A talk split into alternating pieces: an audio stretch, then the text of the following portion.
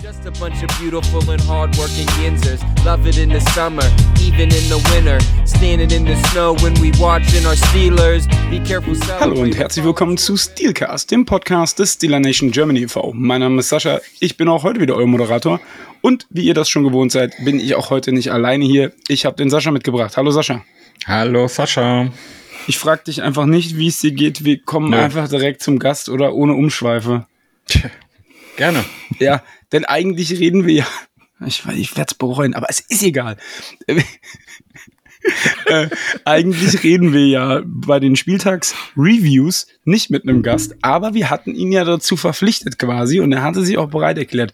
Deswegen, hallo Roman Motzkus. Ja, schönen guten Abend. Ich hoffe, ihr habt genauso gute Laune wie ich.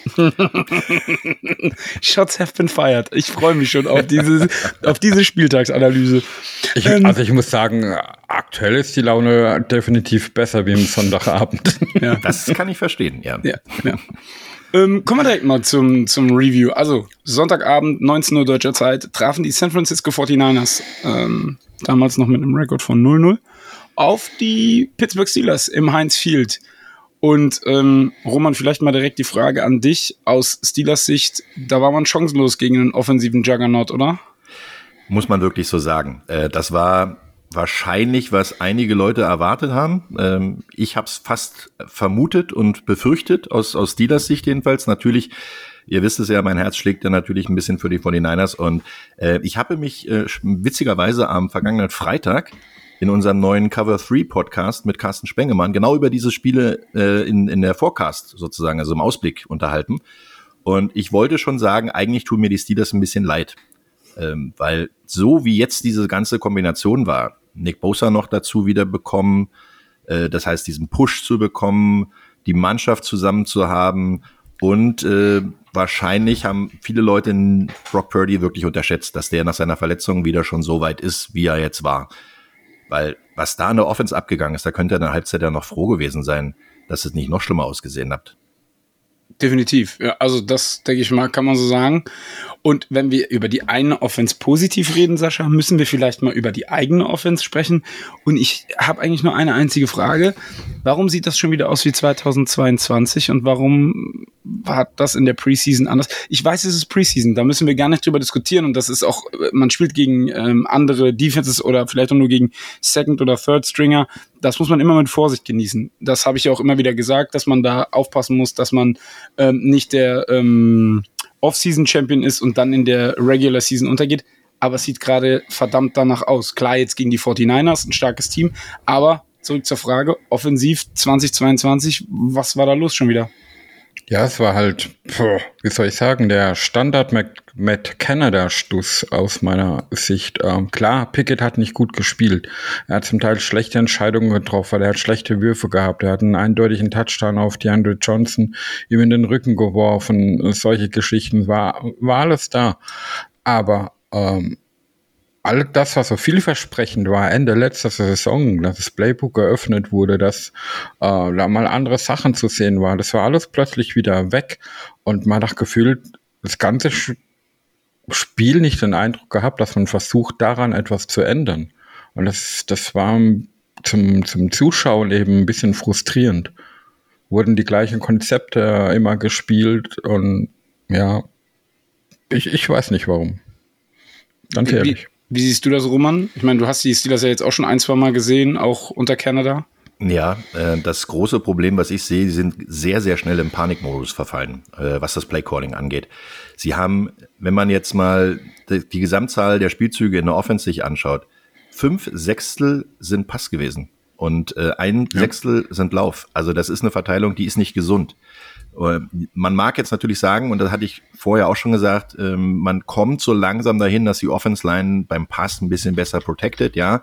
Aber das Laufspiel war nicht da. Also zehn Läufe, 41 Yards, das ist, äh, machst du normalerweise im ersten Drive. Und ähm, wenn du das im ganzen Spiel nicht hinbekommst, dann hast du ein echtes Problem. Vor allen Dingen, wenn du dann auch noch nach, äh, in, in Rückstand gerätst, und das war ja 0-20 äh, vor der Halbzeit, bevor dann der erste Score kam, da hast du dann wirklich in Panikmodus geschaltet und nur noch schnell, schnell werfen, schnell werfen, schnell werfen. Und das, das ist äh, gegen die 49ers tödlich, also gegen wahrscheinlich die Hälfte aller Defenses. Aber ähm, bei den 49ers ist es so, die, die setzen sich dann schön hin, machen dann das Lätzchen um den Hals, nehmen Messer und Gabel in die Hand und sagen sich, so, jetzt essen wir mal einen Kenny Pickett zum Mittag. Weil das war unglaublich, was der an Druck bekommen hat. Ich meine, fünf Quarterback sechs, da kann er noch froh sein, dass es nicht zweistellig wurde. Ja, er ist gefühlt in seinem Leben gerannt. Aber aufs Laufspiel zurückzukommen, war dieser erste Hit von Fred Warner an Najee Harris so ein bisschen wegweisend, weil da hat schon ordentlich gebumst. Man hat das Gefühl gehabt, sie haben sich dann nicht wirklich getraut, das Schlimme ist, Lauf ja, treu zu bleiben. Das Schlimme ist, dass sie sich davon beeindrucken lassen. Ne? Äh, normalerweise ja. hast du ja einen Gameplan und der Gameplan scriptet dir eigentlich die ersten drei bis fünf Spielzüge vor. Äh, eigentlich haben viele Coaches sogar den ersten Drive komplett durchgescriptet. Also das heißt, die, die probieren aus, was gibt uns der Gegner, welcher Spielzug könnte heute gut gehen, weil du hast ja das Problem, du hast äh, ein halbes Jahr Offseason gehabt, dann hast du drei Spiele, die du eigentlich in die Tonne treten kannst, weil da zeigt kein Coach irgendein Skript, was, was interessant ist. Ähm, und der, das sind nur Basics, wo die Spieler ausprobiert werden. Das heißt, sie haben sich wirklich ein halbes Jahr lang aufeinander vorbereiten können und das war äh, auf der Seite der Pittsburgh Steelers eine 6, eine glatte 6, die Vorbereitung. Also die haben einmal einen eingesteckt, ja, okay, aber das muss er doch abkönnen. Äh, da muss die Offense Line sagen, ey, tut uns leid, ähm, wir machen jetzt mal ein bisschen und achten auf den Herrn Warner da drüben und äh, dass er nicht nochmal kommt. Äh, wir räumen dir mal den Weg frei. Dann hättest du eigentlich gleich hintereinander weiterlaufen müssen und nicht gleich anfangen, äh, wild um dich ja. rumzuwerfen. Vor, allen Vor allem, weil man ja gefühlt in der Offseason alles dafür getan hat, um das Laufspiel zu verbessern. Ja, das ist genau das, was ich meinte, weil wir wissen es ja, was ihr selber gesagt habt. Unter Big Ben war das ja damals zum Schluss ganz extrem. Die hatten ja eigentlich gar kein Laufspiel mehr, sondern das war nur noch ein Ersatzlaufspiel, was sie da gehabt haben. Vier, fünf Yard-Pässe, acht Yard-Pässe, probieren schnell zu werfen, um die Offense-Line ähm, zu entlasten. Ja, und dass dann irgendwann auch deine Defense äh, ja, aus der Puste kommt, ist kein Wunder, weil wenn die dauernd auf dem Feld stehen und rückwärts geschoben werden, ähm, gefühlt, also ich habe leider nicht das ganze Spiel sehen können, weil ich habe immer mal noch in der Vorbereitung für mein Spiel gesessen, aber gefühlt war das so, ähm, die, die Steelers kamen erst so drei Minuten vor der Halbzeit äh, wirklich aufs Feld. Ja, ja, das ist richtig. Und vor allen Dingen hat man auch gesehen, dass es auf der anderen Seite ähm, auch anders gehen kann. Ich erinnere mich an den Third Down Run von McCaffrey, wo er versucht, über die Line zu springen und du kriegst den Stop hin und dann lässt du dich wieder so übertölpeln. Und es ist klar, dass Shanahan das vierte Down ausspielt. Und prinzipiell waren da teilweise haarsträubende, auch defensive Entscheidungen dabei, meiner Meinung nach. Vor allen Dingen Ayuk, der auch in der Mitte gefühlt machen konnte, was er wollte. Der hatte ja links und rechts teilweise fünf, sechs, sieben Yards Platz. Wie, wie, äh, wie, kommt sowas zustande? Hat das mit, mit dem, äh, mit den DBs zu tun, die sich nicht richtig abstimmen? Oder ist es dann doch das Inside-Linebacker-Core, was nicht richtig aufeinander abgestimmt ist? Oder ist es eine, eine Kombination aus beidem, Roman? Es wird wahrscheinlich eine Kombination sein und vor allen Dingen ähm, die Art der Coverage. Wenn du ähm, gegen die 49ers probierst, eine Zone zu spielen, hast du eigentlich schon verloren. Du musst die, die Fähigkeit haben, die Receiver und Titans und Running Backs eins zu eins zu decken. Weil du hast, wenn du in den Pass Rush gehst und mit mehr als fünf Leuten in den Pass Rush, also das ist ja schon das Brot und Butter eigentlich, was normalerweise die Steelers machen. Ihr kennt es ja, Blitzberg, ne? Die wollen probieren, den Druck auf den Quarterback zu erhöhen. Und ähm, wenn du dann eine Zone spielen musst, weil du plötzlich siehst, da, da kommen zu viele Receiver raus, weil der Running Back dann auch noch auf eine gefährliche Passroute geht, dann hast du eigentlich schon verloren. Und ein Ayuk, der, der, der ist ja fast an Vereinsamung gestorben da draußen. Also acht Pässe, alle acht gefangen, 129 Yards, zwei Touchdowns, das sagt eigentlich alles. Der war, die konntest du auch nach dem Spiel noch anwerfen, der hätte noch einen Touchdown gemacht. Der, der war wirklich unglaublich und den, den haben sie nie unter Kontrolle gebracht. Und die Möglichkeit, ihn abzudecken, war halt wirklich nicht da. Der hat ja auch wirklich immer zwei, drei Yards Separation gehabt zwischen sich und seinem Cornerback. Ähm, dann war, äh, wer war das nochmal, der in der Endzone da auf die Schnauze gefallen ist beim ersten Touchdown? Peterson. Peterson. Er ist ja nun auch nicht irgendwer, ja, wo ja, du sagst, der, der hat beide Touchdowns gegen ihn verteidigt. Genau, der ne? zweite ne? war halt auch geil gemacht von Ayuk, muss man Gut, sagen. Ja, ne? da kommt natürlich die individuelle Klasse noch mit dazu und ja. vor allen Dingen auch, dass sie äh, im Lauf waren. Ne? Also die, die hatten ja, die, die haben sich ja einen Rausch gespielt. Und äh, wenn die in der zweiten Halbzeit nicht mit der angezogenen Handbremse gespielt hätten, dann wäre es wahrscheinlich ganz bitter geworden. Was aber, schon bitter genug ist, 30-7. Ja, aber du sprichst was Entscheidendes an und das ist mir auch aufgefallen und da habe ich mich am Sonntag auch extrem drüber aufgeregt. Und zwar dieser Ausrutscher von Peterson. Und es war ja nicht nur der Ausrutscher von Peterson, sondern es war die erste Interception, die ähm, Kenny Pickett geworfen hat. Da ist äh, Deontay Johnson auch weggerutscht. Ich meine, von einem Auswärtsteam auf dem Acker im Heinz Field hätte ich das ja vielleicht noch erwartet. Aber dass im Heinz Field bei, auf dem eigenen Feld die eigenen Spieler in entscheidenden Situationen wegrutschen. Und du hast ja selber mal gespielt. Also da muss man doch eigentlich die 18er Schraubstollen drunter packen und dann darf man da eigentlich sich von dem Boden gar nicht mehr lösen dürfen. Oder sehe ich das falsch? Nee, das siehst du schon richtig. Gerade in deinem eigenen Feld solltest du wissen, was für Schuhe du anziehst. Äh, manchmal ist es halt eine Situation, dass du ähm, vielleicht sagst, ja, ich nehme dann doch lieber die, die ein bisschen schicker aussehen. Äh, nach dem Motto, was viele, ja, ja, was viele Leute aber haben, nach dem Motto, ja, look good, feel good, play good. Äh, äh. Das hat Peterson zugegeben. Er sagt, er hat nach dem Wegrutschen seine Custom Cleats ausgezogen. Das sagt genug. Ja, deswegen, also dann, äh, ich finde immer diesen Spruch so albern, ne, dass wenn du gut aussiehst, spielst du auch gut. also ich habe so viele Leute gesehen, die eine Bandage am rechten Arm hatten, am linken Arm noch so ein, so ein Muskelband und sonst irgendwas und Schulterpolster breiter als sonst was und die dachten immer, sind die allerschärfsten. Das war das Einfachste, an denen vorbeizulaufen. Ähm, es gibt da jemanden, den habe ich zum Beispiel sonst nie auf dem Feld gesehen, nur in solchen Situationen, wo er dachte, er kommt jetzt ja besonders toll rüber. Ähm, das hat einmal ratzfatz gemacht, ähnlich so wie Ayok gegen Peterson und dann war es ein Touchdown. Ähm, wenn, wenn du merkst, du kommst damit nicht zurecht, musst du sofort reagieren und nicht erst äh, beim dritten oder vierten Mal. Und äh, das darf eigentlich einer erfahrenen Equipment-Crew und da schöne Grüße an Andreas Heddergott, der kennt sich mit sowas aus, ähm, darf sowas nicht passieren. Äh, das musst du beim Warmmachen merken eigentlich. Ja. Was sind das ja. jetzt für Schuhe heute? Was sind das für Rasen? Ist der lang? Ist der kurz gemäht? Das kriegst du doch mit. Das ist doch dein, eigener Wohn dein eigenes Wohnzimmer. Vor allen Dingen, ich habe gerade eben Acker gesagt, Sascha. Ich fand auch, klar, die Panthers spielen auch auf diesem Feld.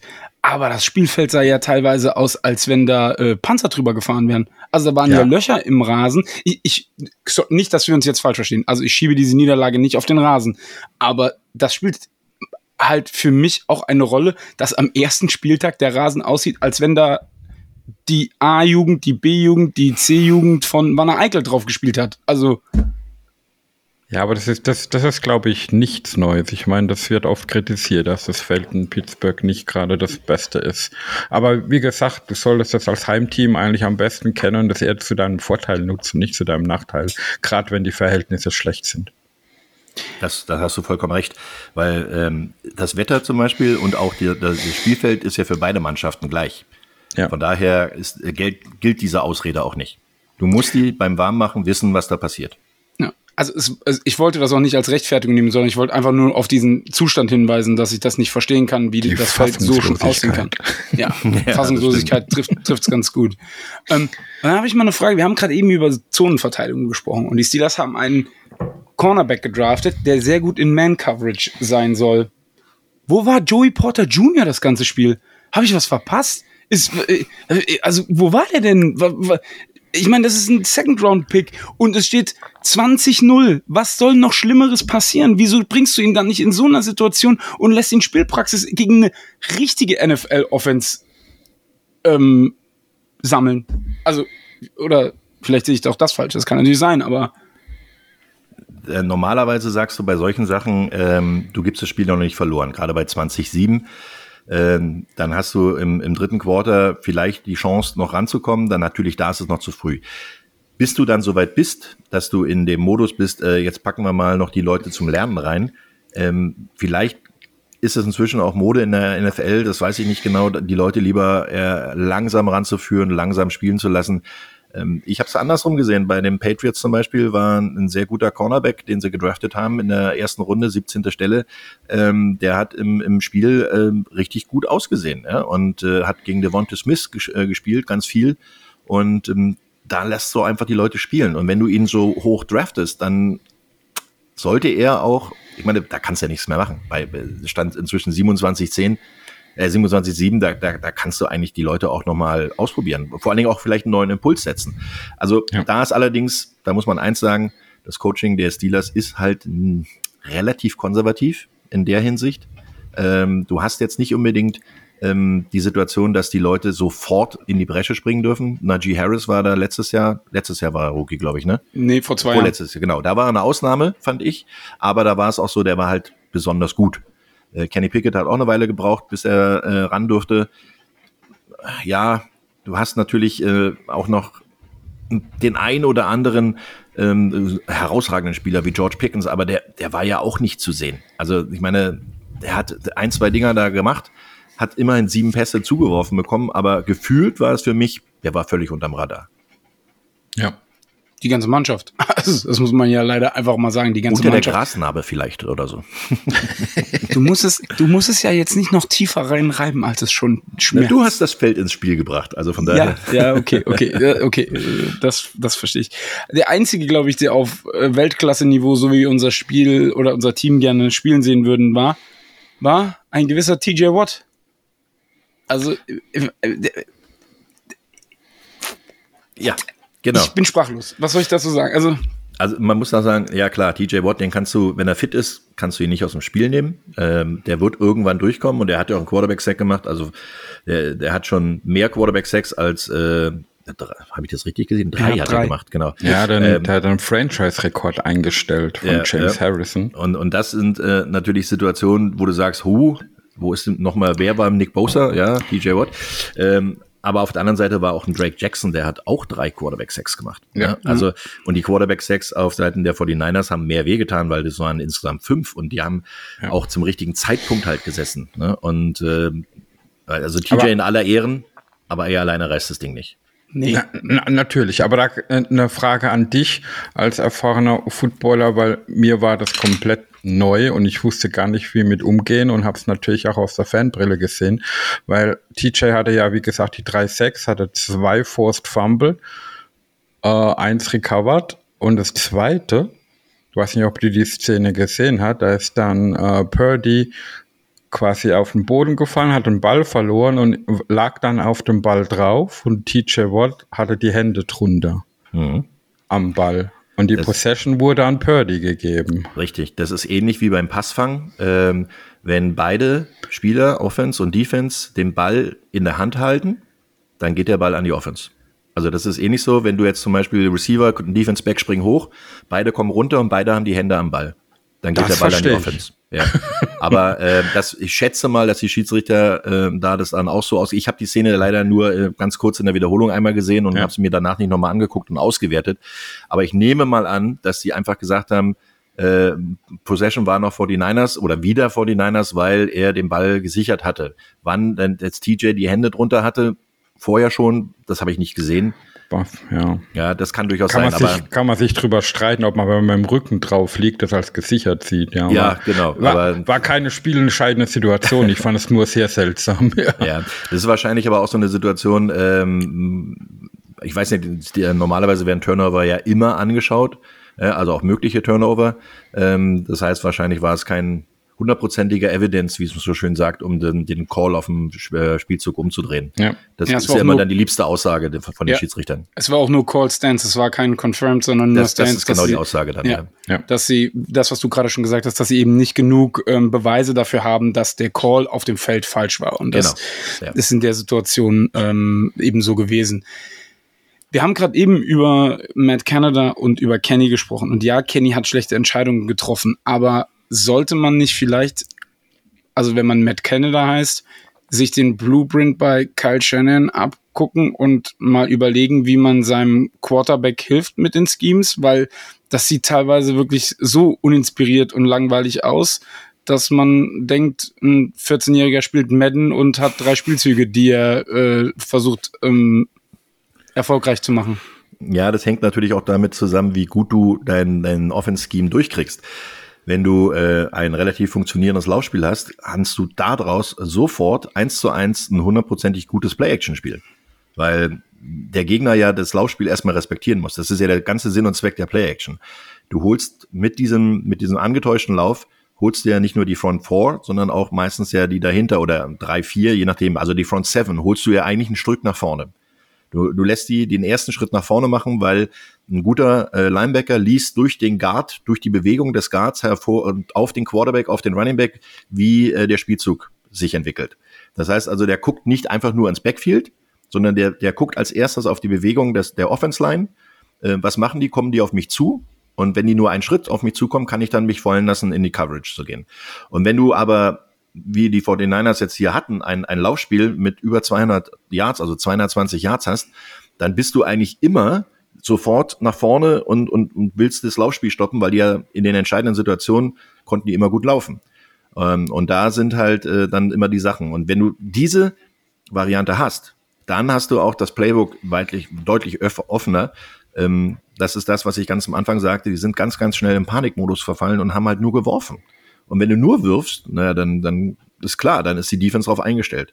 Also wenn du fünf von sechs Spielzüge mit einem Passspielzug machst und, und dann achtet auch keiner auf das, auf das äh, Play-Action, weil dann, ja, wenn ein Lauf kommt, auch die werden wir schon irgendwie stoppen. Haben sie auch geschafft. Aber, ja, schon, äh, gehen, wir aber mal, äh, gehen wir mal kurz, sorry, sorry, gehen wir mal kurz in eine Situation herein, wo, die mich einfach mal interessieren würde, weil ich sie mir heute auch nochmal angeguckt habe. Vierter und Goal, ja. Passspiel an der 4-Yard-Linie der 49ers und du hast den Ex-Receiver, der außen steht und einen Slot-Receiver, der außen, also äh, links steht.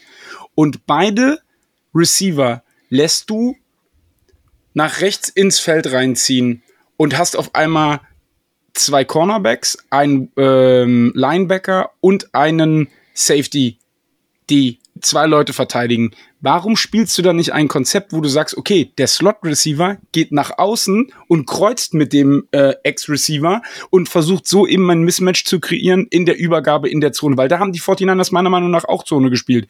Gut, irgendwann war klar, wenn der Ex-Receiver mit nach rechts geht, geht die Zone halt komplett auch mit nach rechts. Ja. Da brauchst du kein Man spielen mehr in, in, in, in, der, in dem kurzen Feld. Warum spielst du sowas? Ich verstehe es einfach nicht. Die, die, die 49ers haben eine Cover 4 gehabt und die Steelers haben Four Verticals gehabt bei Dritter und Goal. Mhm. Äh, Vierter und Goal, ja, ja. Also das sind genau die Situationen, die du sagst. Äh, schlechtes Playcalling, weil normalerweise würde ich, wenn du schon die beiden Receiver darüber ziehst, würde ich noch jemanden von innen kommen lassen, ähm, entweder ein Running Back oder ein Tight End, äh, der dann nach außen geht. Weil damit ja. stretchst du natürlich die Defense auch wieder. Ja. Wenn du die so komprimierst, dann ist es natürlich viel zu einfach zu verteidigen. Zu ja. viele Hände, ja. zu viele Körper dazwischen. Der Running Back wäre ja dann auch frei gewesen. Nur Wann? Pickett hatte halt nicht die Zeit, dass sich der Spielzug so lange entwickelt. Ja, und da ist Aber natürlich ist klar, dass auch dann bei vierten und vier an der Goal-Line äh, sowieso Vollgas gegeben wird und die, ja. da, da, da, da hat kein Quarterback mehr Zeit. Das muss ratzfatz gehen, ja. Aber ja. du hast auch andere Dinge gesehen, dass du vier weitere Receiver auf dem Feld hast oder vier Passempfänger auf jeder Seite zwei und am Ende sind die, die, die Routes enden alle in einem 10-Yards-Radius, wo alle vier sich gegenseitig auf den Füßen stehen. Das macht es natürlich schwer für einen Quarterback, da dann auch eine Anspielstation Schlechtes zu finden. Ja, ja, genau richtig. Und, und das ist genau der Punkt, wo wir als Fans halt unheimlich kritisieren. Ja, Pickett hat Fehler gemacht, nicht gut gespielt. Er hat aber auch überhaupt keine Hilfe bekommen. Weder durchs Laufspiel noch durchs Playcalling. Und dann kann man den Jungen halt so verprügeln, wie man will. Man kann nur hoffen, dass er sich davon nicht zu arg runterziehen lässt und nächste Woche wieder gut dasteht, ja. Das, das ist wichtig natürlich, ne? Der muss jetzt viel Aufbauarbeit ähm, leisten.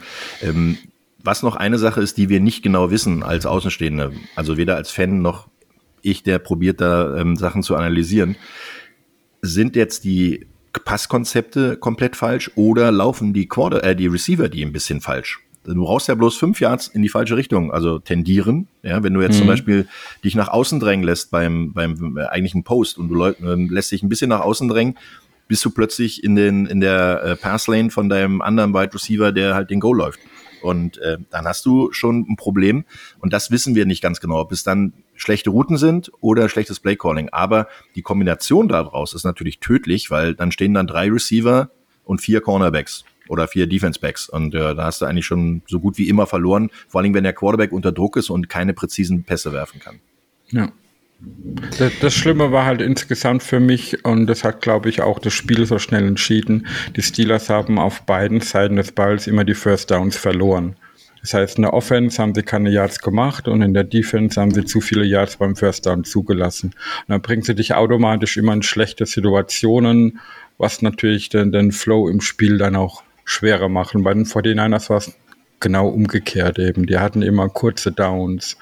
Und das macht es dann natürlich auch einfacher, gerade mit einem Kurz Kurzpassspiel oder einem schnellen Passspiel. Und deswegen hat Birdie auch so gut ausgesehen, weil er gar nicht die Zeit brauchte, um seine Anspielstation zu finden. Ähm, es war für mich ein Tag, da hat bei den 49ers vieles geklappt, bei den Steelers gar nichts und das kann mal passieren, kann nächste Woche könnte das umgekehrt sein und deswegen sollte man nach einem Spiel da jetzt auch nicht überreagieren, was ich auch nicht denke, dass das die Verantwortlichen tun. Aber es sind natürlich auch Alarmglocken da gewesen, wo man gucken muss, dass das nicht zum Trend wird, ja. Ja, da hast du vollkommen recht, aber äh, das ist Woche eins. also man, man darf jetzt auch nicht ähm, zu sehr ähm, ins, ins in Trübsalblasen geraten, weil ich meine, die 49ers, äh, ohne meine Fanbrille jetzt auf, äh, halte ich für einen echten großen Favoriten in der NFC, äh, diesmal sogar bis ins Finale zu kommen, also das NFC Championship Game auch zu gewinnen, wenn sie gesund bleiben. Aber äh, du hast natürlich jetzt Wundenlecken angesagt und äh, ich meine, mit Cleveland nächste Woche wird's nicht besser. Battle of Ohio, da wird auch nicht so einfach werden. Ähm, da hast du natürlich dann auch wieder so ein, so ein, so ein Gegner, der jetzt mit Rückenwind kommt nach der Auftakt, äh, nach dem Auftaktsieg. Ähm, du musst halt vers versuchen, Balance ins Spiel zu bringen in der Offense und auch in der Defense. Und dann hast du auch wieder Möglichkeiten. Und ähm, gegen die 49ers, ganz ehrlich, kann man verlieren in dieser Situation.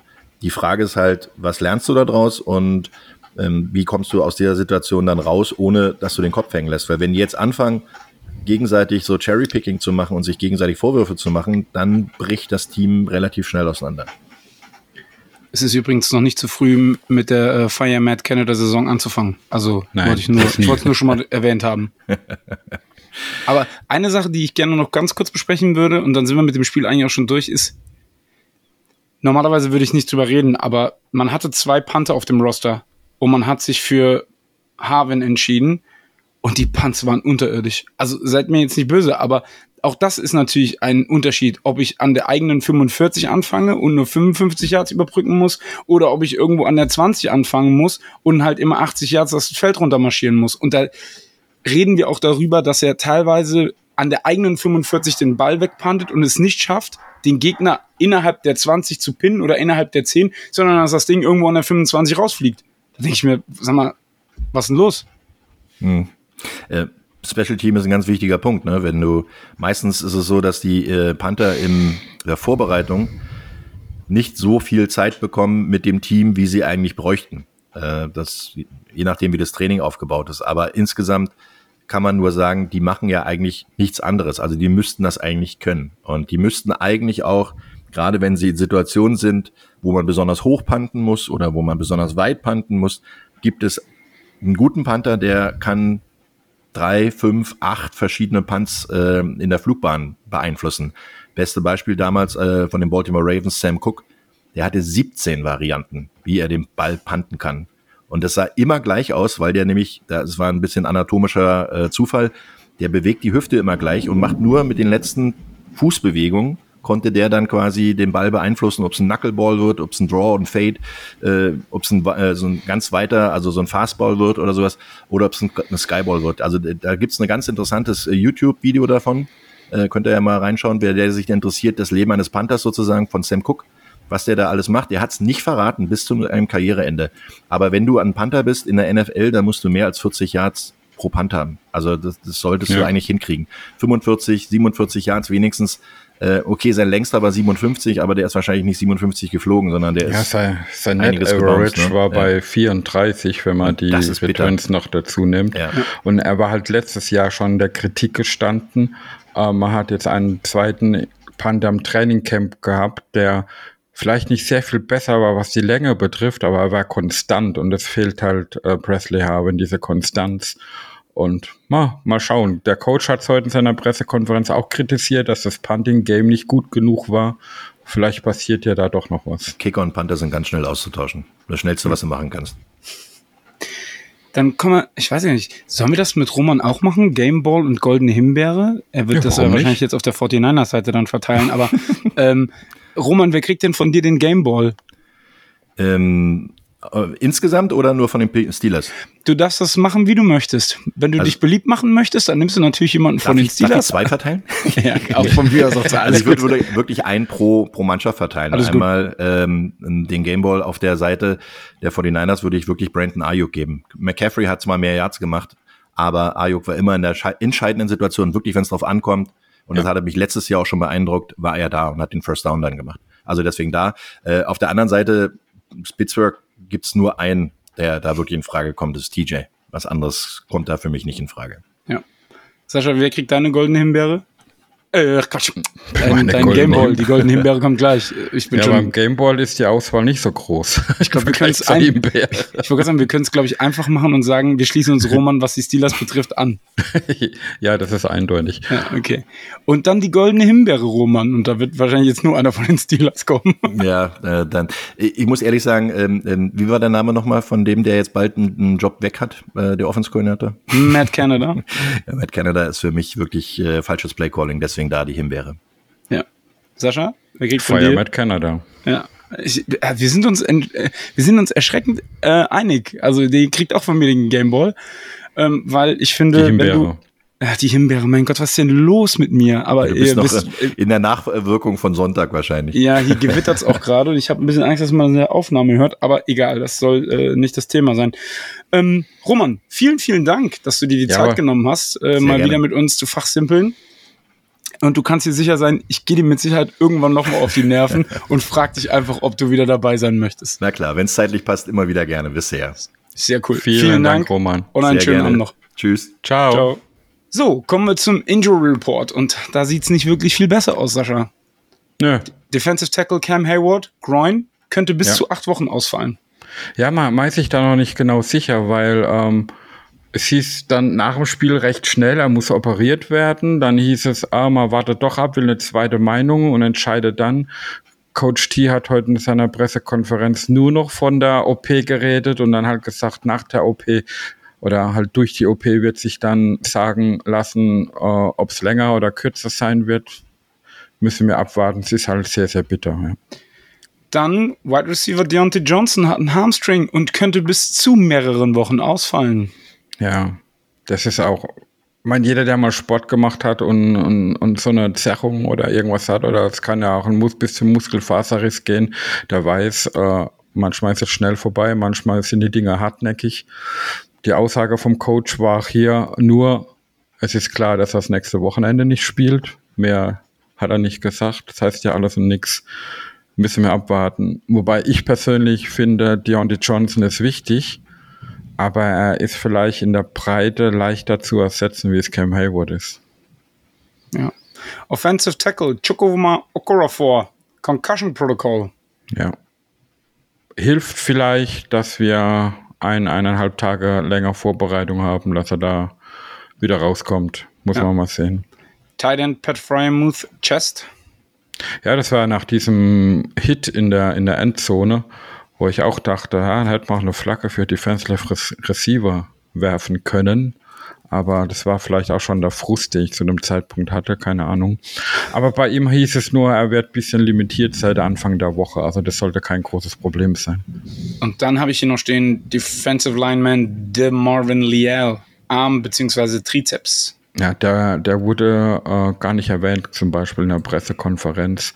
Da wurde noch gesagt, es gibt mehrere Spieler mit so Bumps und Bruises.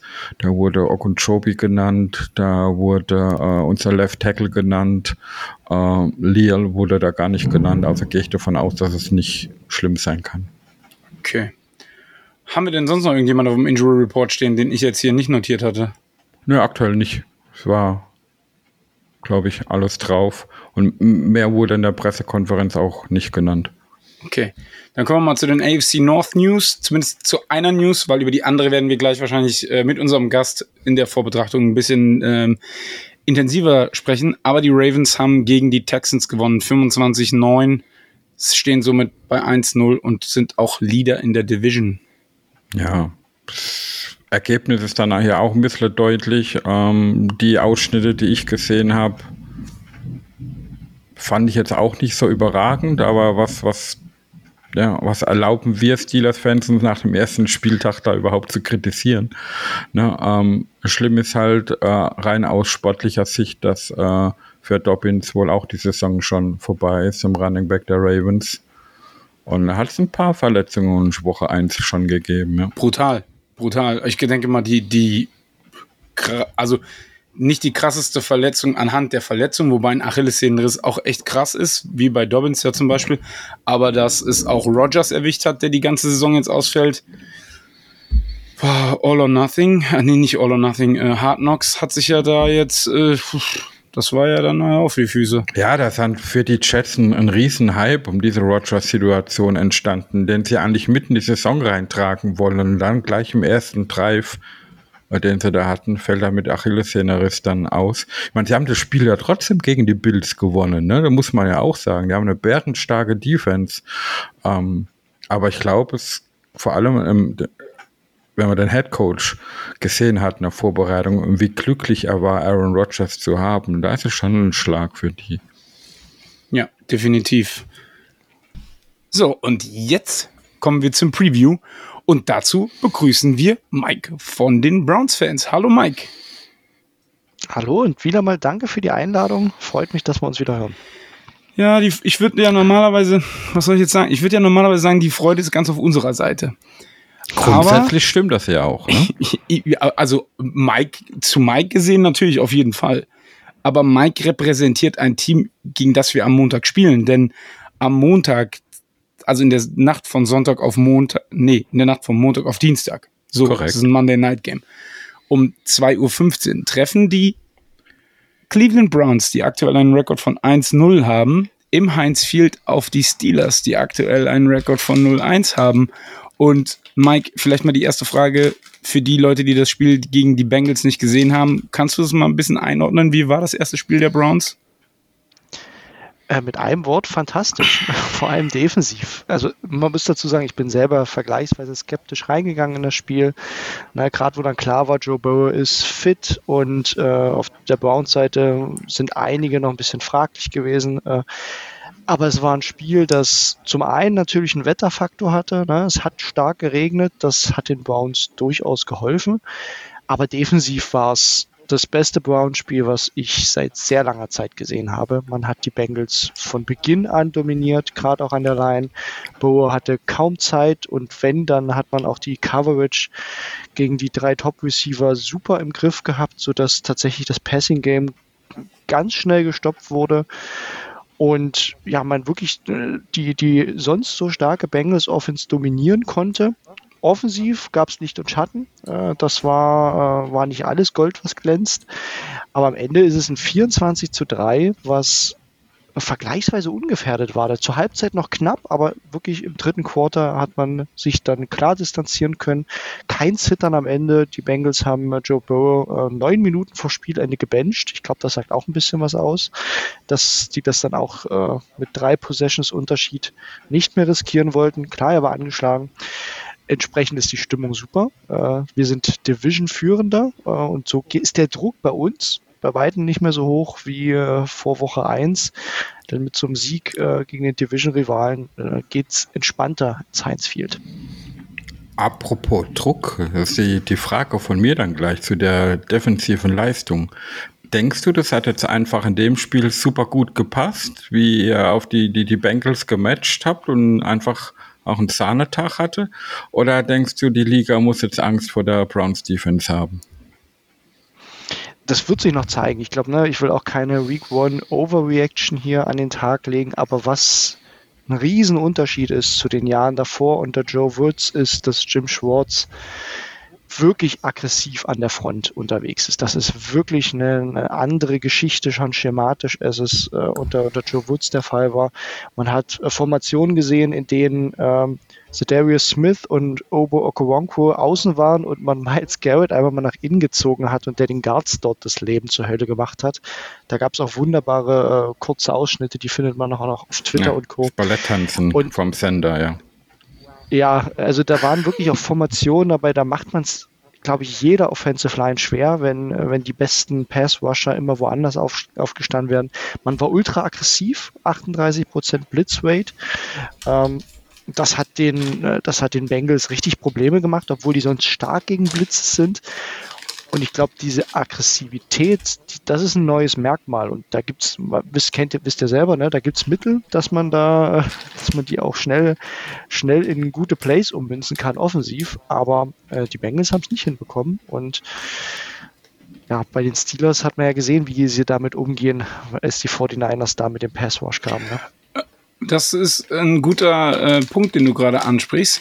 Ähm, zum einen, du hast gesagt, es gibt Plays, um das auszuhebeln. Mach dir keine Sorgen. Screens haben wir anscheinend auch jetzt gestrichen aus dem Playbook, zumindest äh, auf Running Backs oder so. Aber wie hast, du hast es ja jetzt gerade schon angeteased, wie hast du denn das erste Spiel der Steelers wahrgenommen? Äh, macht dir das Mut für Montag oder denkst du, naja, erlegen wir mal äh, oder verteilen wir mal das Fell des Bären nicht, bevor er nicht erlegt ist? Also ich war schon überrascht. Ne? Klar, in der Red Zone kriegt man jetzt nicht alles mit, aber das, was man gesehen hat und danach auch nochmal, sag ich mal, die Kurzzusammenfassungen, das war schon, glaube ich, weit weg vom eigenen Anspruch, ne? den die Steelers so nach der Preseason an sich hatten. Ich glaube, die Defense, über die mache ich mir weniger Sorgen. Da sind, muss man noch ehrlich sagen, äh, die 49ers echt schwierig zu verteidigen. Die haben einfach, glaube ich, ligaweit mit die besten Playmaker. Das ist, glaube ich, für jede Defense schwierig. Also um eure Defense mache ich mir aktuell weniger Sorgen. Aber offensiv war es halt, halt nicht das, was man so erhofft hatte. Der war jetzt nicht der Schritt von Kenny Pickett, den viele prognostiziert hatten. Und so die alten Problemchen, ich erinnere mich noch an die letzte Saison, als wir mehrfach gesprochen haben, ne, das Laufspiel nicht etablieren können. Also das ist mir so aufgefallen, dass äh, eigentlich die alten Problemchen wieder da waren. Ne? Matt Canada, der auch wieder so sein Ding durchzieht also mein Eindruck war tatsächlich in den wenigen Snippets wenig Fortschritt, gerade offensiv im Vergleich zum letzten Jahr. Ja, wir haben gerade eben schon drüber gesprochen und äh, Sascha und ich, wir fühlen uns ins Jahr 2022 zurückversetzt, ehrlich gesagt. Also ja, ja. Äh, brauchen wir nicht drüber diskutieren. Also das war halt einfach nichts. Das war nichts. Der, und der ja. Offensive Coordinator hilft deinem Second Year Quarterback auch nicht. Und der trifft dann halt ja. auch noch schlechte Entscheidungen teilweise. Ich hoffe einfach, wir machen es besser. Aber kommen wir nochmal auf eure Defense zurück. Denkst du, die Defense könnte der Garant sein für eine starke Saison bei euch? Stand jetzt, ja, die, das war ja auch ein bisschen die Hoffnung. Die Browns haben ja, wenn man auch sich noch kurz an die Offseason erinnert, ähm, da haben wir in der, der Preview-Folge auch drüber gesprochen, die Investments sind ja in die Defense gelaufen, ne? mit eben dem Trade für Darius Smith, mit Okoronkwo als Pass-Rusher, den man, den man gut bezahlt hat, mit Tomlinson als Defensive Tackle, der das Laufspiel, äh, das gegnerische stoppen soll und die haben alle gleich gezeigt, dass sie veritable Starter sind. Äh, die haben auch ähm, wirklich eine, eine solide Snap-Anzahl gehabt. Und dazu kommt jetzt äh, so die Sorgen hin aus dem letzten Jahr. Ne? Wir hatten noch über Denzel Ward gesprochen, der letztes Jahr wirklich durchwachsen war. Der hatte ein überragendes Spiel. Der hat Jamar Chase wirklich klein gehalten. Er hat an dem geklebt wie die berühmte Scheißhausfliege. Ähm, dazu Martin Emerson, ne, der auch nach seinem starken Rookie-Jahr gefühlt noch besser zurückgekommen ist. Also mir gefallen gerade unsere, unsere Secondary, wo ich ein bisschen Zweifel hatte. Ne? Da merkt man, dass äh, denen das Scheme von Jim Schwartz einfach besser liegt. Es sind eben nicht mehr diese soften Zone-Konzepte mit viel Cover 4 und Cover 2, äh, wo, man, wo man immer weit weg ist und in, in die Zonen äh, sich fallen lässt, sondern wir spielen jetzt viel Man. Wir spielen jetzt viel Single High. Das ist gefährlich, aber unseren Cornerbacks liegt das. Und da merkt man, dass die jetzt wieder zu alter Stärke finden. Zumindest, wie gesagt, ne, aus der kleinen Sample Size von Woche 1. Aber die, sag mal, die Bengals Wide Receiver, ne, das ist schon ein Top 5 Trio in der Liga, wenn nicht sogar noch besser. Und die hat man, klar, in dem schlechten Wetter, den hat man aber wenig Separation gewährt. Da waren wenige Plays, wo ich sage, boah, da war jetzt ein weit offener Receiver. Ein Grant Delpit, der noch, noch so ein Sorgenkind aus dem letzten Jahr war, hat, glaube ich, das beste Spiel gemacht, seit ich Browns-Fan bin, also ne, seit er bei den Browns ist. Und, und der Konstellation ähm, hat das Potenzial. Qualität ist, äh, war ja unbestritten, nur haben sie es nicht aufs Feld bekommen. Weißt du, was mir Hoffnung macht? Also du, ich kann verstehen nach so einer Leistung, vor allen Dingen auch gegen die Bengals, die ja eigentlich der, der AFC North Favorit sind. Aber weißt du, was mir ein bisschen Hoffnung macht? Erzähl. Der Sean Watson sieht immer noch scheiße aus. ja, wir haben gestern bei uns aufgenommen. Äh, wir haben es genauso gesagt. Wir waren alle ein bisschen hyped über die Defense und haben auch versucht, aber das jetzt nicht irgendwie äh, über zu, äh, zu bewerten.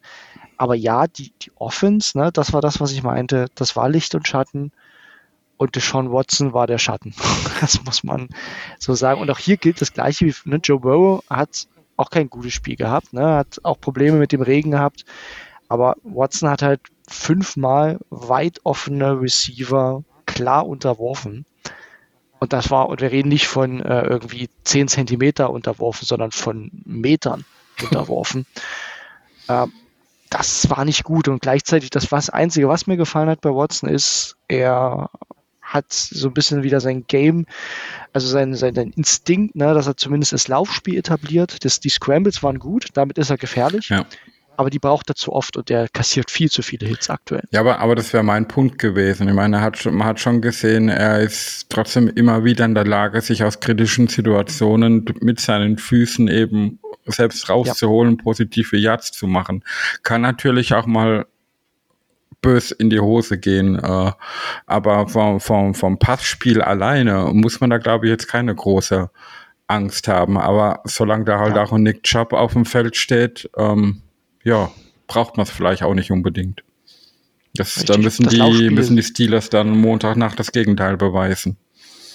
Ja, das Laufspiel sah wie letztes Jahr aus. Ne? Auch hier ähm, hat mir wieder gefallen, wie man, wie man gerade mit der Offensive Line das schematisch aufgebaut hat, ne? gerade die Guards da zu pullen, das ist, sieht immer wieder fantastisch aus. Teller sah super aus und wenn du diese beiden athletischen Guards äh, eben in die zweite Linie bekommst, dann macht dich Chubb kaputt. Ne? Also wenn, wenn die diese Lücken reißen können, wie man es nicht konstant, also es war auch nicht alles super gegen die Bengals, aber es waren auch über 100 Rushing Yards, insgesamt über 200. Ähm, wenn ich mir, ja genau, müssten müsste an die 200 knapp gewesen sein, Rushing Yards, die man gegen die Bengals am Ende hatte mit Watson und den, äh, den Jet Sweeps.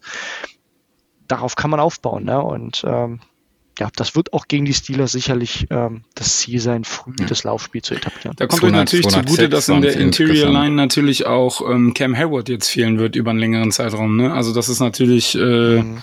ja gegen eine laufstarke Mannschaft wie den Browns auch Gift. Ja, auf der anderen Seite fehlt bei den Browns jetzt Jack Conkling, der rechte Tackle, ne? Ja, ja. genau. Die Browns haben auch frisch jetzt Ty Siki gesigned, der Free Agent war. Ich glaube, der ist schon mittlerweile 38. Der wird im Idealfall auch der Backup sein von Sean Hand, ähm, der einen super Eindruck gemacht hat. Der hat am Ende 50 Snaps gespielt. Das war ja so ein bisschen unsere Rookie-Hoffnung, der Viertrunden-Pick. Das ist, also den, der wird euch auffallen am Montag, weil der ist einfach gigantisch. Ne? Den, weiß nicht, ob ihr den im Draft verfolgt habt.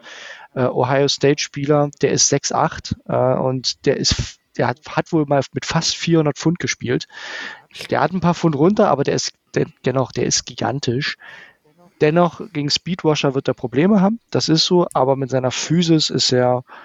Äh, Passt ja zu TJ, ne? Ja, und ich, und ich sag mal, der ist äh, im vierten Viertel haben die Kommentatoren einen beeindruckenden Satz benannt, nämlich auch, der sagt dann, merkt ihr eigentlich, dass hier ein Viertrunden-Rookie bei den Browns auf dem Feld steht? Und er meint, nein, und das ist auch gut so, aber er fällt eben nicht negativ auf. Und das gegen einen durchaus ordentlichen Bengals Pass Rush, ne, da war auch Trey Hendrickson drauf. Ja. Da hat er jetzt nichts mega Heftiges zugelassen. Ja, aber ich, ich glaube, dass äh, Darwin Jones mit der vierten Runde auch schon ein bisschen ein Stil war. Ich denke, den haben wir im ja. Draft einige höher gesehen gehabt. Äh, war ja bei uns auch mit in Diskussion für zweite, dritte Runde eventuell. Ähm, ja, Schauen wir mal, wie das ja. dann läuft.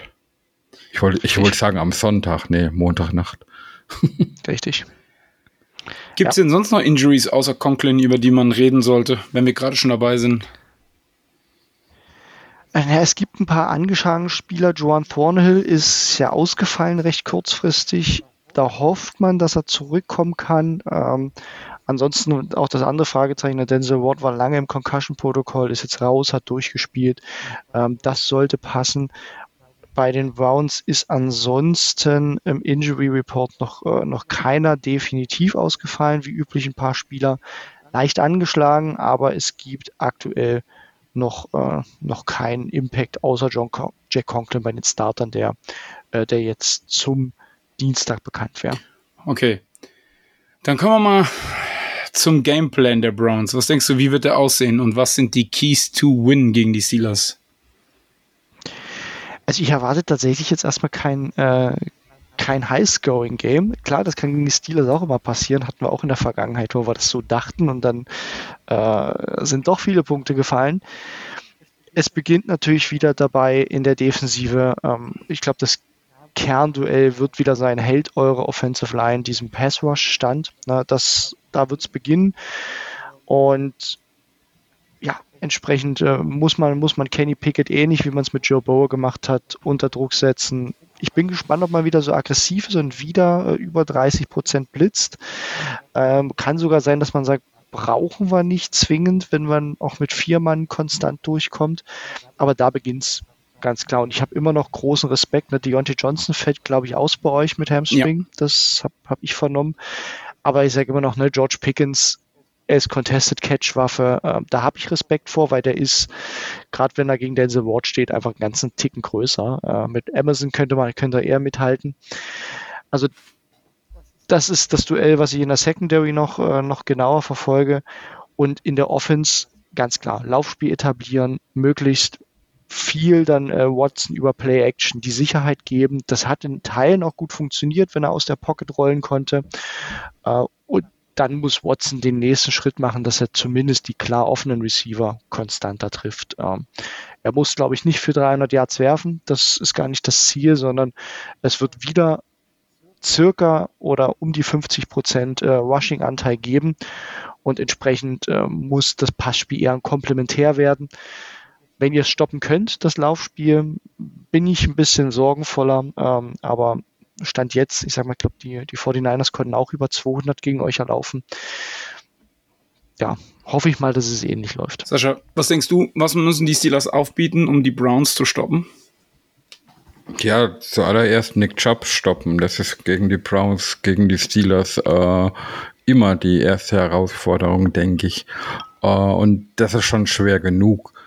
Und wenn man das einigermaßen hinbekommt, ich denke, ganz ausschalten wird mir ein Job selten können, obwohl das auch schon mal passiert ist. Ne? Aber ich wäre jetzt in, in dem Spiel schon zufrieden, wenn sie das Laufspiel so einschränken können, dass eben Watson mehr gefordert ist, auch Situationen mit dem Pass zu entscheiden. Und da, glaube ich, sehen wir mit unserer Defense dann gar nicht so schlecht aus. Okay, und ich glaube, das, das kann man vielleicht noch erwähnen. Ne? TJ Watt wird sicherlich über die Seite äh, von unserem Rookie kommen. Das heißt, ähm, das wird man beobachten müssen. Äh, ich habe schon gesagt, der erste Eindruck war jetzt gar nicht so schlecht, aber Fakt ist halt auch, ähm, TJ Watt hat durchaus einen, äh, einen guten Band ne, an der Stelle und Dewan Jones mit seiner Größe, da muss man schauen, wenn er da wirklich mit Tempo vorbeikommt. Das ist ein Matchup, da wird man drauf schauen müssen. Da erwarte ich auch, dass er Hilfe bekommt regelmäßig äh, und da äh, das Double Team kommt. Aber klar, äh, das wird noch äh, bei der Bounce Offense ein heikles Thema wie unser White Tackle. Mhm. Ähm, und Rookie da gegen TJ Watt zurechtkommt. Wo, wobei man da auch immer mehr sieht bei den Steelers, dass die auch die Seiten rotieren mit ihren Edge Rushern mhm. immer mal wieder.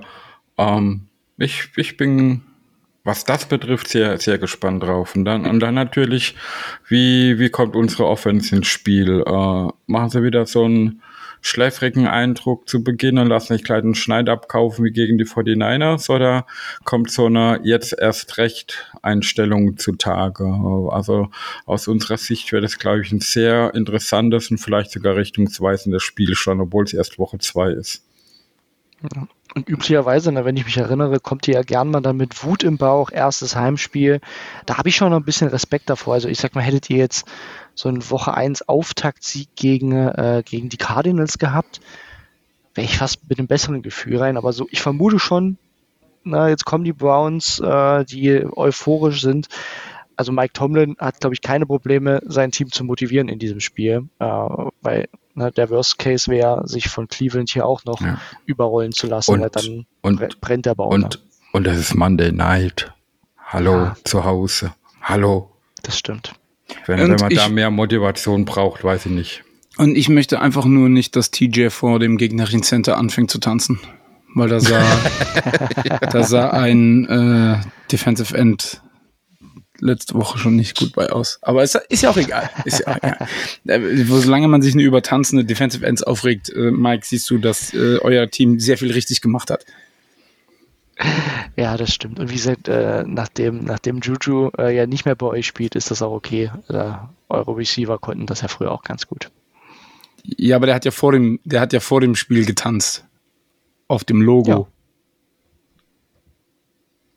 es nicht besser. Das habe ich auch nicht gesagt. Ich habe ich hab das nur noch mal richtig eingeordnet. Wir einigen uns, glaube ich, darauf, dass das Tanzen allgemein eingestellt werden sollte Ja, auf dem Football. Das ist richtig. Ja, das ist richtig. Aber äh, es sah, ich möchte auch an der Stelle mal ganz kurz sagen, auch wenn es jetzt vielleicht äh, nicht so richtig reinpasst, aber ich fand Miles Garrett sah noch schlimmer aus als Ray Lewis, weil das war so ein bisschen Ray Lewis-like. Ich habe darauf gewartet, dass er sich äh, noch Gras irgendwo herholt und sich auf der Brust zerreibt, wenn ich ehrlich bin. Vielleicht kommt das am Montag. Ja, natürlich. Auf dem Heinzfield kann er mit dem Acker kann er einiges äh, anfangen. Das ist kein Problem. Das ist äh, super. Ähm, kommen wir zu den Bold Predictions. Mike, deine Bold Prediction für das Spiel Steelers gegen die Browns. Ah, ist gar nicht so leicht, ne? Ähm, ich gehe mal, äh, es ist Bold Prediction drauf, ähm, dass ja, nach den, Ei- ich, ich mach's, ich zieh's mal andersrum auf äh, und sag mal, es wäre schon ein bisschen bold, wenn die Browns das Laufspiel nicht etablieren können, aber dafür Deshaun Watson für über 350 Yards und drei Touchdowns wirft. Wow. Erinnere mich dran, dass wir uns Es soll ja bold sein. Erinnere mich dran, dass wir uns einen neuen Browns-Experten suchen, mit dem wir über die Browns sprechen können, bitte. Nein, Spaß. Sascha, was ist deine Bold Prediction? Meine Bold Prediction, ja, Cam Hayward ist raus, andere D-Liner sind angeschlagen, aber trotzdem, es kommt Nick Chubb und der wird unter 50 Yards bleiben. Ui. Unter 50 Yards. Yep. Da müsste er sich eigentlich schon verletzen dafür. Okay. Das, das habe ich jetzt nicht gesagt, ne? nee, nee. Und ich glaube, dass die Steelers Deshaun Watson siebenmal aufs Kreuz legen werden und ihn zweimal picken. Das ist aber nicht sehr bold. Doch, ist es. ja, es ist in, in der Kombination ist es viel. Ja, ja. Weil dann müsste er allein schon neun Dropbacks haben, um zu passen. Und das sehe ich stand jetzt ehrlich gesagt nicht. Nein, Quatsch, macht Spaß. Kommen wir zu den Tipps fürs Spiel, Mike. Was denkst du, wie geht das Spiel Montagnacht aus? Ah, ich meine, ich, ich habe ja tatsächlich äh, letzte Woche im Bengals-Podcast äh, gegen die Browns getippt. Ähm, das bekomme ich, ja, weil ich tatsächlich, ich bin wirklich skeptisch in, in das Woche 1 Spiel reingegangen. Äh, wie ihr schon hört, meine Skepsis ist geringer geworden. Ähm, ich glaube, die Browns holen sich das 2 und 0 und werden am Ende in einem trotzdem engen Spiel 17 zu 10 gewinnen. Sascha, wie ist dein Ergebnistipp für das Spiel? Da, nicht, da Nick Chubb nicht sehr erfolgreich gegen uns laufen wird, aus dem Grund, weil die Steelers mit einem super Start rauskommen, ihn gleich einen Schneid abkaufen und die Browns passen müssen, wird es ein 28-13. Für die Browns? Nein. Ich wollte es nicht fragen. Ich habe einfach gewartet, bis Mike die Frage stellt, ehrlich gesagt. ich sage, ähm, mein Herz verträgt das nicht, wenn wir gegen die Browns auch noch verlieren. Mein Herz verträgt es einfach nicht. Ich, auf der einen Seite denke ich mir, wette dagegen,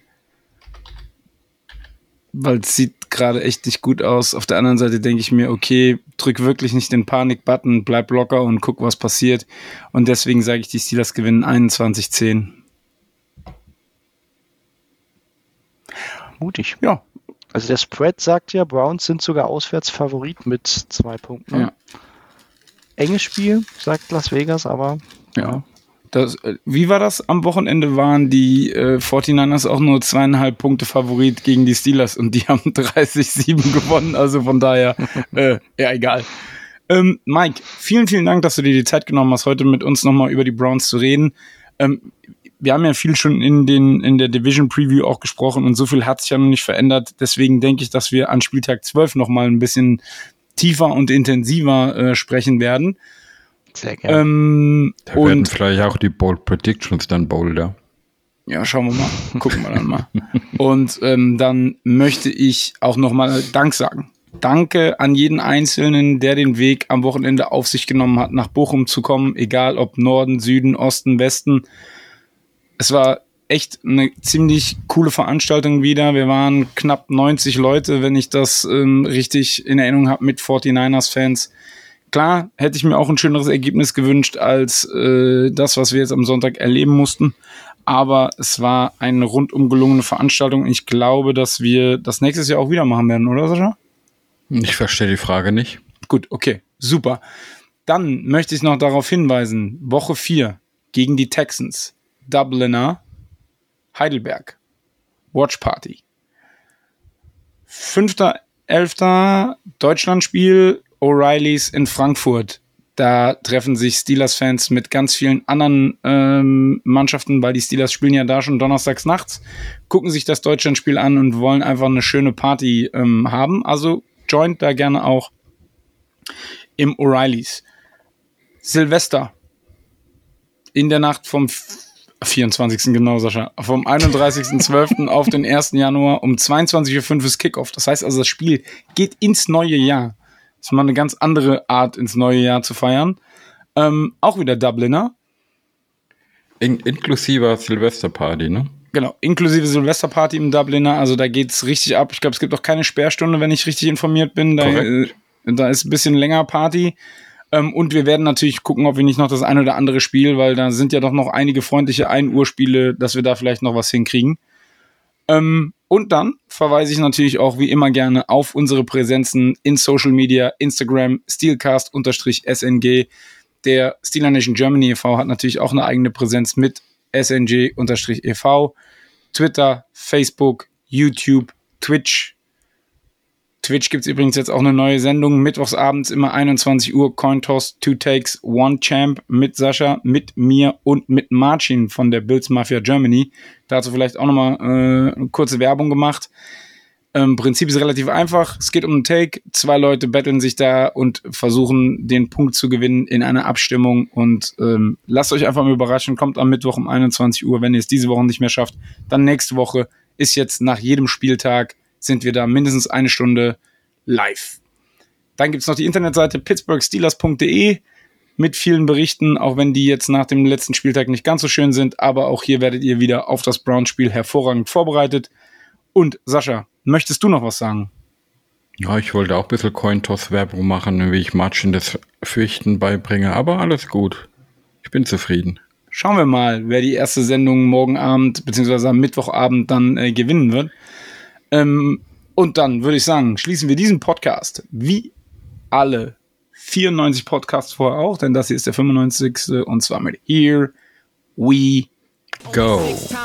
Super Bowl repeat, yeah, the city of schools, a city with class. Long before our foundries, we were making our glass. Don't mess with us, so curtain, put your flat on your back. You can visit other cities, but none will surpass, yeah,